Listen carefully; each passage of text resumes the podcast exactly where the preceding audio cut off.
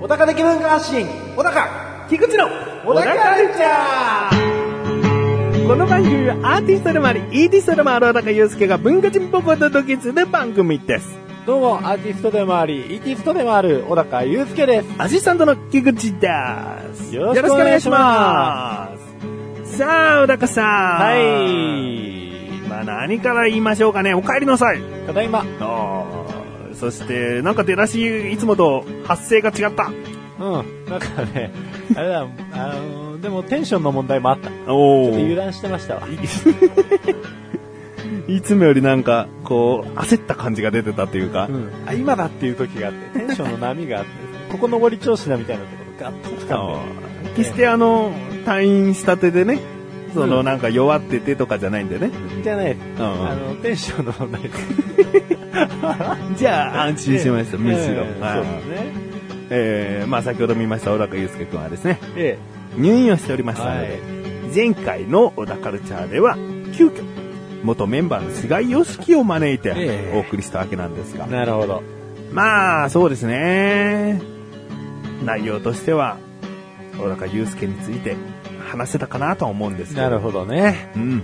だから、ゆうすけについてかう。ん。なかなか薄っぺらい感じ出ましたよ、菅井くんも。なるほどね。うんもう、その、薄っぺらいキャス、あのー、なんていうの喋り手を呼んでだ。 僕がもう130、今回1回になりますけれども、おう。 131回、こんなに喋ってる人の うん。感想を、うんその薄っぺらい人が言うじゃないで すか。131回聞いてる人の方が詳しいんじゃないかみたいなね。それはあるかもしれない。 うんうそうね。お前そんなことも知らないのかっていう部分あっただろうね。ああ、なるほどね。いくつか質問はしたんだけど、ええ、え丸々カットした質問2、3あるから ね。まあ、生年月日あたりはまあしょうがないじゃん。え。ああ、まあまあまあ、まあ。もう知る機会がなかったのか。そうですよねうんね。誕生日会なんて毎回僕らね、それぞれ集まってやってるわけでもないから。そうですね。うん。あとね、まあ、まあ、奥さんの職業はとかね、そういう質問もしたんだよね。ええ、ええ。まあ、それはもちろん答えられたんだけあど。あ。はい。でも一番こう、しっくりこなかったのは、小高祐介の好きなところを3つって言った時にね、雰囲気がいい、え物知り、え。うん。うん、あともう一個も同じの、同じような、あ雰あ。囲気がいいに近いやつだったな。人がいいみたいなやつうね。ん、うんそうだね。そんなようなのだったね。いや、もうね。 逆に悪意があるのかなと思っちゃうよね。まあ、悪意ねえんだよな。うんあの子はきっと悪意ないんだよ。本当にね。うんう。ん。そうですよね。本当に真剣に考えたんでしょうね。でも、ちゃんと来てくれたことに、まあ感謝したな。 そうですようね。ん。うん。まあ、気になるという方はですね、前回聞いてみてくださいね。はい。えー、今回は、で、もう結構ね、間が空いてしまいましたが、はいはいはいなんでこのタイミングで入院していってしまうのという話で終わってしまったんですよそうでね。すね。えー、話は1月の中旬に戻りますが、ええ、ええ。中旬に福島県に行ってきたと。そうですね。ハワイアンリゾート。うん。で、えー子供の笑顔が見たいからと、そうです。プールに行ったと。うん。だけど思いのほかお水が冷たくて、そうです。子供もずっと真顔で、うん。フラダンスも見に行ったけども、うん。舞台に上がったけども、うん。ずっと真顔で。うん。まあでも、楽しかったよ、1日目は。という感じでしたね。うん。そうですねう。ん、そして、うん。 2日目、うん。うん。で、終わってしまったんです。なるほどね。いやー、俺楽しかったって言ったか。言ってないかもしれ言ないってないかもしれない。でも子供を連れてきてよかった程度のことは伝わった。まあそうですよね。うん。まあ、そうすると2日目のお話になるんですけれども、うん。まあ、朝ですよね。おうまあ、ちょっと古い子かって言ってね。うんやっぱり、小高家結構ね、多いんだけども、基本的に旅行行ったら、うん。もうまず朝は風呂だと。おううん。で、まあ、風呂入って。えっと、前回ですね、あの、めちゃくちゃでかい浴場があったっていう話をして、うんでも洗い場がないから、うん別の風呂場にしたって話をしてたんですうけど、ん、言いましたねう。ん。よし、今日は晴れてるし入ろうかなと思ったんですけど、あの、ちょっとエレベーター降りてる間にすごい寒いなと思って、うんうんこんな寒いのに洗い場もねえところブラブラしたくねえなと思って、結局前の日と同じ風呂に入って、ううんん。で、あのー朝ごはんはですね、夕飯食べたところと同じところで、おううん。まあ今度朝みたいな感じのメニューになっててね。うんまあそれも、まあ普通だったんだ よね。この朝の話は、なんならいらないんじゃないかっていう話なんですけれどもまあまあまあ、でも、あのね、記憶をたどるに順番からいかないと、そうですね。もう2ヶ月ぐらい前の話になってしまったんそでうでねす。ね。でね、あのーちょっとお土産買おうかなと思ったんだけど、うんなんか福島っていうよりかは、ハワイって感じのお土産が多くて、あ、もうそういう風に揃えてあるんですね。うんなんかね、まあ福島感がちょこちょこあったりするんだけど、なんかよくわかんなくなっちゃって、うん。うん、いっかここはわからなくて、つって。で、まあ、あの、ハワイアンズさんにはお世話になりました、つってチェックアウトしてね。お。うん。寒い寒いって言いながら。で、どっか福島うまいとこないっすかみたいな感じで、うんあの、最後に車乗ってね、あの、行ってらっしゃいませみたいなことを言う人たちに聞いてみたんですよ。あまあ、ベルボーイ的な。そしたらですね、うーん、って言ってるんですよ。おうん。で、割とすぐ出てこなかったところからすると、もうこれから紹介されるものに関してもあまり期待ができそうにないなと思って。何かと悩んでるならね、ちょっといいんだけどね。そうなんですよね。こっちかこっちかみたいな感じじゃないですよね。完全にあったっけそんなとこみたいな感じの悩み方になっ てて。うん、つって。で、まあ、ちょっと車を走らせてから、うんまあ、サイドブレーキを引いて、えっと、雑誌とかネットをね、総動員するわけですよ。おううまいとこねえかっつって。おう で、まあ、帰りに、茨城に寄ると。おうまあ、厳密に言うと茨城を通っていくんですよ。うんうん。もう福島なんてすぐ終わっちゃうんで、うん極論言うと。ハワイアンズの立地からするとね。もうすごい関東寄り、かまあ、か関東寄りですよね。そうそうそう。もう本当い茨城はすぐ着くので、うんじゃあ茨城でなんかうまいもん食おうよと。うん。おうん。なんか魚食う魚とかう言っん。て、でそしたらなんか美味しい海鮮、あ海鮮丼の噂みたいなのがね、ネットでもうブラブラブラブラ出てきたんですよ。おうで、まあ場所は大洗と。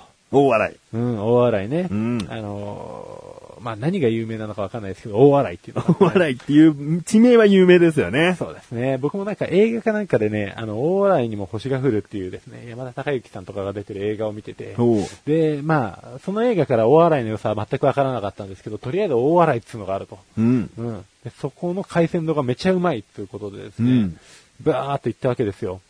そしたらナビがなんかおかしくてね、おううんなかなかつかないと。おあ、オーライ近いんじゃなかったっけみた いな。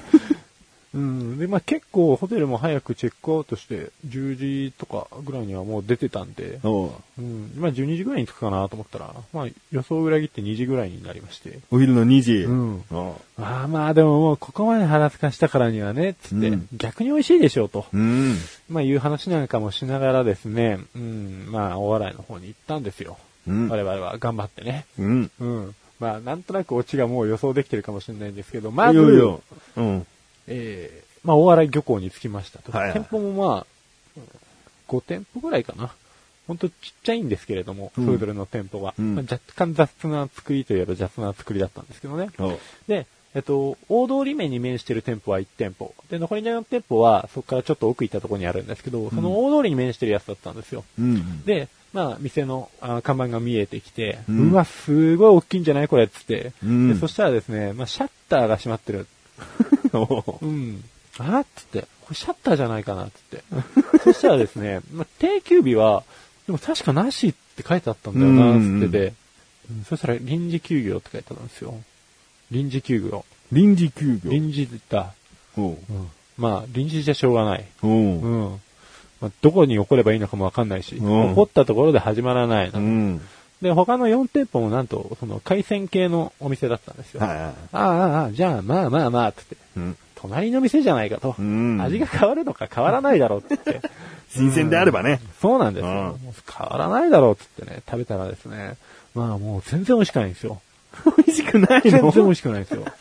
なんうでん、うちの親父もですね、まあ、結構自分したバカだからみたいなことをしょっちゅう言ってる人なんですけれども、いや、ゆうすけ、なあ、つって、お前これはなかったな、つって。ババ引いちゃったな、つって。なんで漁港近くの海鮮丼なんて、うん、美味しいに決まってるじゃん、みたいどな。んなお店でも、新鮮なもの仕入れてるんじゃないのうん、なんかね、量新が鮮少なもないのとかと。上等なものが違うっていうのが分かったっていうのと、あおとうそもそもご飯がまずかったっていうのもあるんですけど、あおうと量はね、あの、無駄に多かったですね。おうんでも、あれですわ、僕多分人生で初海鮮丼残しましたわ。あ、そう、うんなんでしょうね。 一応、その最初に目的としたお店はダメだったけども、次に行こうとしたのはそれなりに調べて、口コミとか見たお店いや、見なかった。あ、もういいや、どこでうんもうも絶対と。そこにしようと思ってたんですよ。ああそしたら臨時休業で。うん。でもまあ、隣だから。うん隣だから味変わらないでしょって言った ら、もうとんでもないことになってたと。あ、そう。うん。まあ悲しいっつって、悲しいけど、もうどこにも寄らないからここでお土産を買おうっつって、 お土産を買いました。なるほど。うん。これが生放送でも、あの、抽選で、こう、お土産プレゼントとしたお土産ですねそうですね。ああうん。でもね、それはちょっとこう味見するところがあってね、うんちょっとペロッと食べたんだけど、あの、なかなかうん、おつまみとしては最適なものだなと。 ううんん。自信を持って、うん。うん。お笑いはもうこれしかないぞ っつって。うん。なるほど。もうそこから帰宅ですか。そうですね。でも2時でね、ご飯食べて、なんだかんだお土産見て3時半とかになったら、家に着く頃考えるとね、夜まだあから。そうです。ね。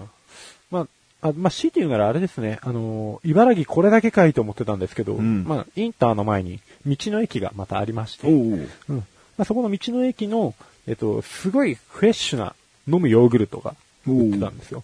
で僕、その当時飲むヨーグルトもめちゃくちゃハマってたんで、うん。これは買わなくちゃいけないっつって、うんあとはなんか地元で採れたイチゴだよみたいなやつがあってですね、うんまあ、息子イチゴ好きなんで、あまあこれ食わせておけばいいかみたいなうん感じで買ったんですね。そしたらですね、あのーイチゴがですね、全然美味しくないんですよ。で息子がまあ食べない食べないっつって、食べないっつってね、あ、でもね、その飲むヨーグルトはね、あのー美味しかったけど、うん僕その当時ハマってたのがセブンイレブンの飲むヨーグルト。あ、セブンイレブンじゃないや。イトーヨーカドーの。うんパックで売ってるやつね。こっちの方がうまい。おうしかもそっちの方が安いっていうね。だおからもう、僕は茨城に行くことがない。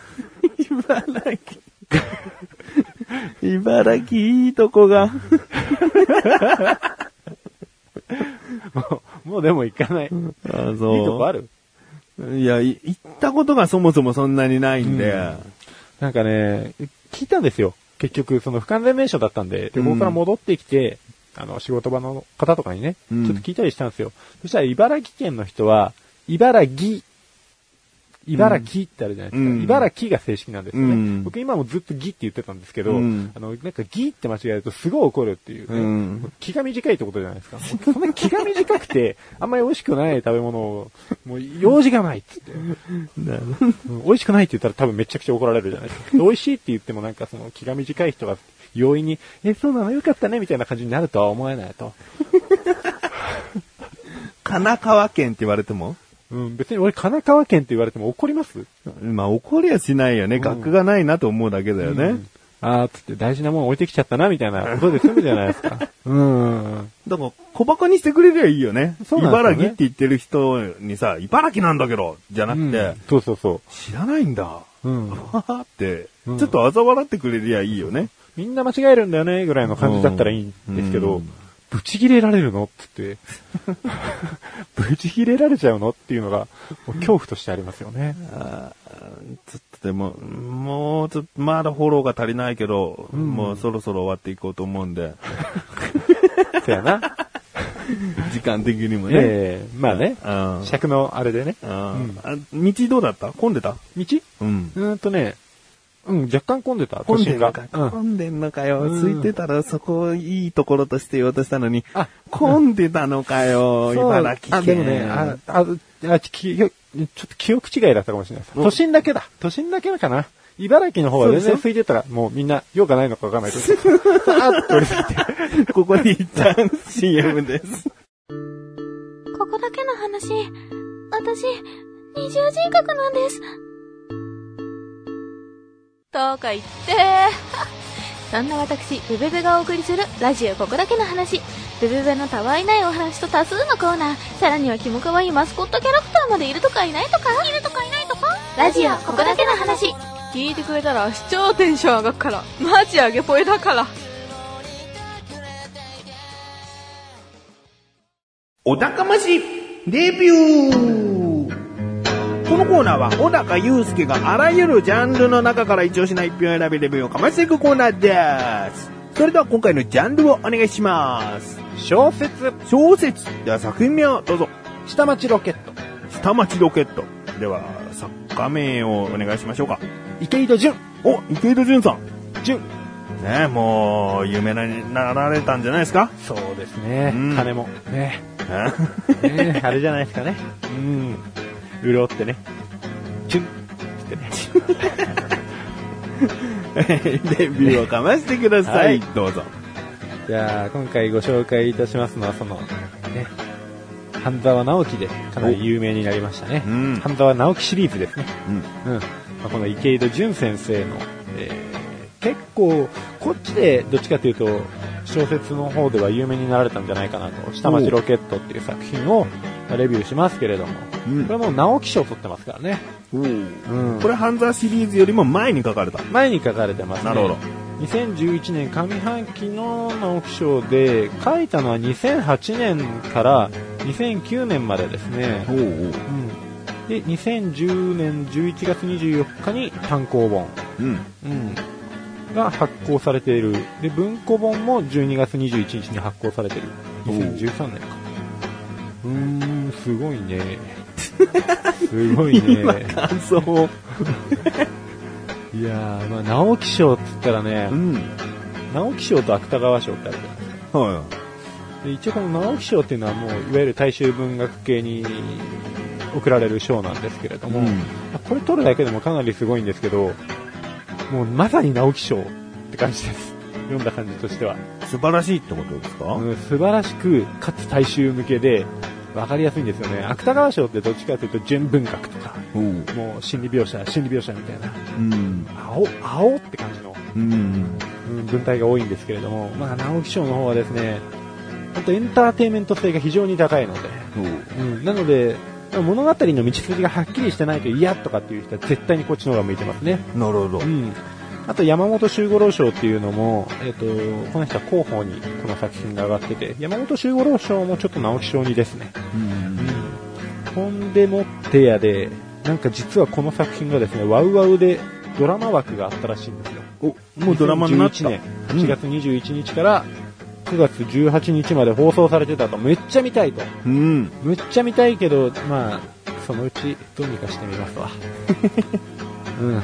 ね、下町ロケット下町ロケット。舞台があまり想像つきませんね下町って単純に思っていいんですかそうですね、下町です。うんうん。で、下町でロケットを上げようっていう話、といえば話なんですけれどもお、ううん。まあ厳密に言うと下町から無理やりロケットを打ち上げたら、周りの町が死にますから、なるほどうん 要するにロケットの一部の部品を作ったっていう話なんですけれどもね、これがですねちょっと半沢直樹的な要素もちょろちょろ入ってるんですよ、おなんか上司に歯向かう的なえー、とそうですねむしろ、えー、と敵対する会社が普通にあって、んその会社のむちゃくちゃな理由による圧力みたいなものをうんどんどん跳ね返していくっていうのもありますね、ううんあらすじをざっくり言うとですね、えー精密機械製造業の中小企業、うん福田製作所の社長、福田康平、彼が主人公ですね。おううんこれがですね、えっ、と、まあもう不景気なんで、主要取引先の、えー会社から突然取引終了の通知を受けると。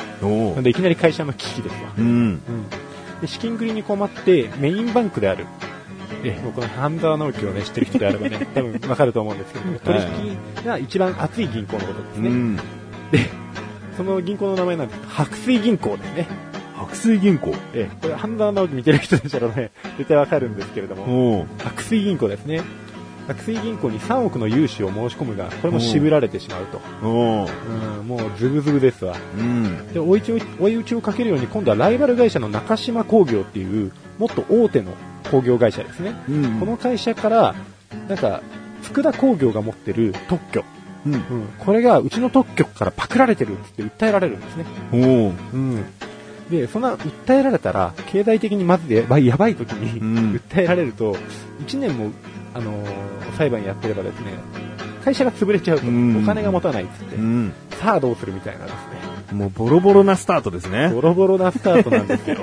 うん、で、まあ、この企業をこう裁判で跳ねのけていったりっていう話ももちろん醍醐味ですし、うんさらに、えーもう少しあらすじの話をすると、うん帝国重工っていうですね、さらに大きい工業会社があるんですね。おううん、でその会社がロケットを開発してるんですよ、うんでそのロケットの、えー部品の一つうん水素バブルっていうやつがあるんですけれどもこの水素バブルをすごい何百億とお金をかけて作ったのに特許が他の会社に取られてるとうんでどの会社が取ってんだって言ったら福田工業だったんですよねうんおうなんでそんなちっちゃい会社が何の応用も効かない水素バブルを作ってるんだとうんおかしいじゃねえかうと、んうん、でその特許をもう買っちまえって言ってねうんうん、あのー財務の担当のお偉いさんがもう直に赴いて交渉するんですうよ、んでその特許をもう売ってくださいとうんいやこれは結構思い入れがある特許なんで売れないっす、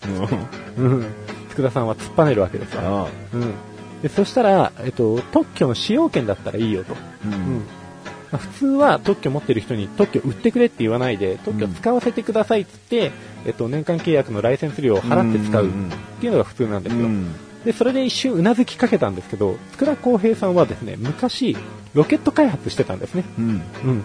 なんで、あのーもうその部分だけ逆にうちで作らせてもらって、そっちに納品させてくれっていう話にしたんですうよ。んお仕事としてねそうそうそうあでそしたらその帝国重工さんっていうのは、1から100まで全部自分で作らないと気が済まない会社だと。うんだからそんなものを受け入れるわけにはいかないみたいな感じで社長が突っぱねてるんですね。あうん。で、それをどうするかと。どうするどうするかなんですよね。 おお見たいねうんドラマ見たいそう見たいですよね。 小説読みたいねが小説ねもね言わなきゃいけないけどもうん、これはですね、超面白いと思います。ドラマになっても。普通に半沢直樹からした自分からするともうその匂いプンプンしてますからねいや、これかける人は確かに半沢直樹かけるわって話。 うんうんうんまあ上司をね、こう、ひれ伏せさせるっていうオチではないだろうけども、そうですねこうちゃんとのし上がって頑張っていくっていうところは似てますね。うん。もうね、キャラクターもね、一癖二癖あるんですよ。 その佃公平も、例えばその使用許可証だけ、あの、特許の使用許可だけして、んライセンス料をもらえれば、年間で2、3億もらえちゃうと。うん。だからこんな小さい中小企業がやっていくには十分なお金だとうん。いう感じで、あのー他の社員は言うんですよ、うん。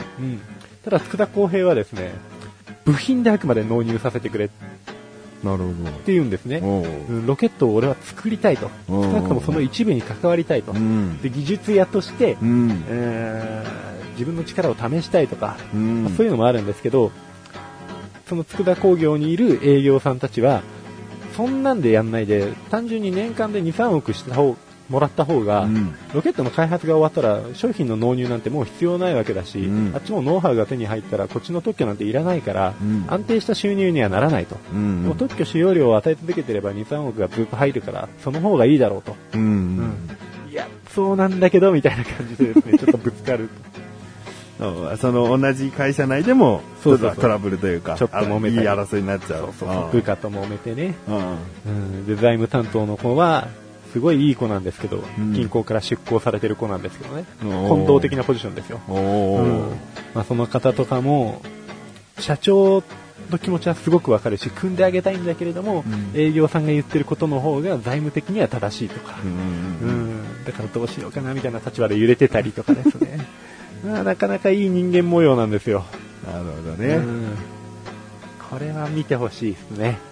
わかりました。うん非常にこう伝わりやすい、わかりやすい、かつ、オチが楽しみな楽しみだ作。品ですね。はい。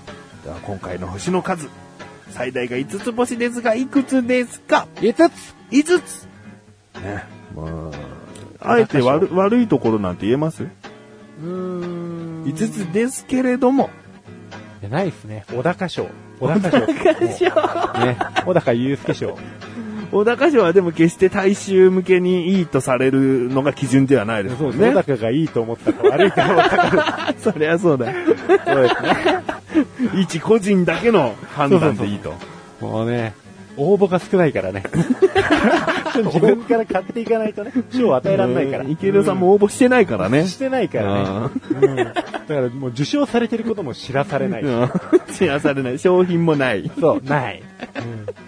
でもね、2014年度の小高賞でいいですか2014年度上半期の上半期の。小高賞ですね。小高賞これは。うんわかりました。ということで今回は小説というジャンルの中から池井戸潤さんの下町ロケットという作品をレビューしました。以上、お高ましレビューでした。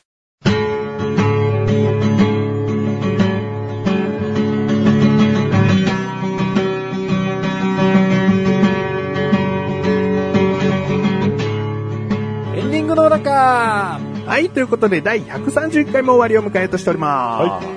えー、まあ、あえてね、入院した理由や、そういった話はしておりませんが、ええこちらの話別に伏せているわけではなくですね、横断歩道のオクラで、あ横断歩道の生放送で、ええーお話ししておりますのでえ。、そうですね。過去放送分としては横断歩道のオクラで聞けるようになっております。はい。一体なんで入院したのっていうね。うん。うん、あ、無事退院できたんだねという喜びはですね、そうですね横断歩道の生放送を聞いていただければ、伝わるかなと。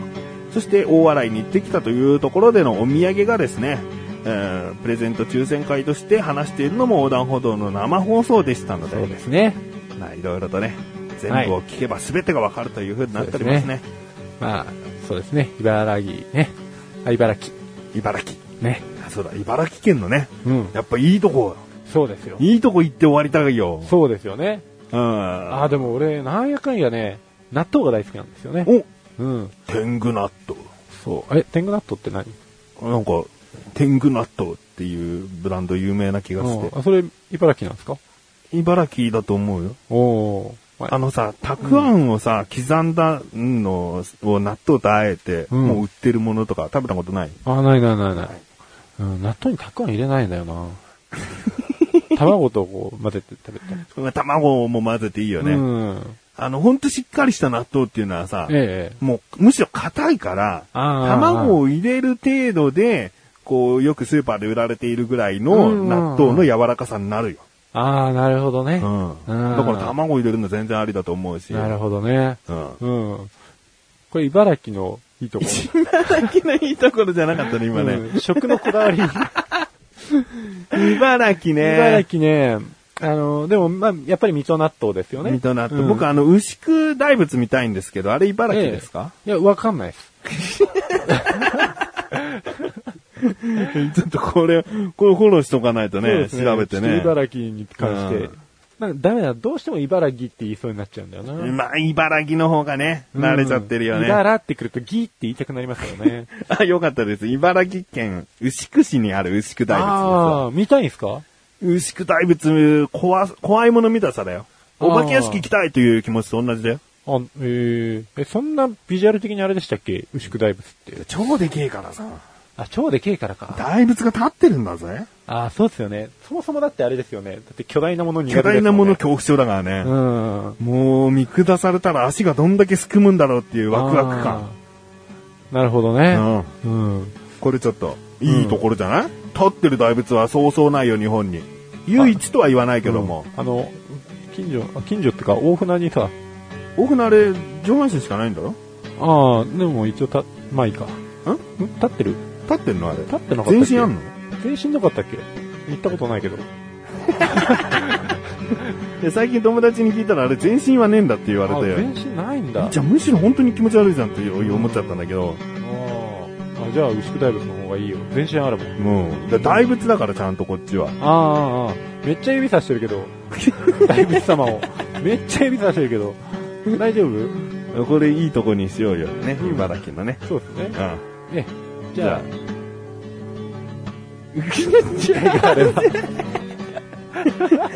えー、小田カルチャーは2週に一度の水曜日更新です。それではまた次回をお楽しみに。さようだかささようだか全高120メートル。立ってる大仏様の高さは世界で3番目。へー。世界で。うん。日本では一番なのブロンズ立像としては世界最大。おお。あ、じゃあ、すごいですね。すごい。すごいものなんだ。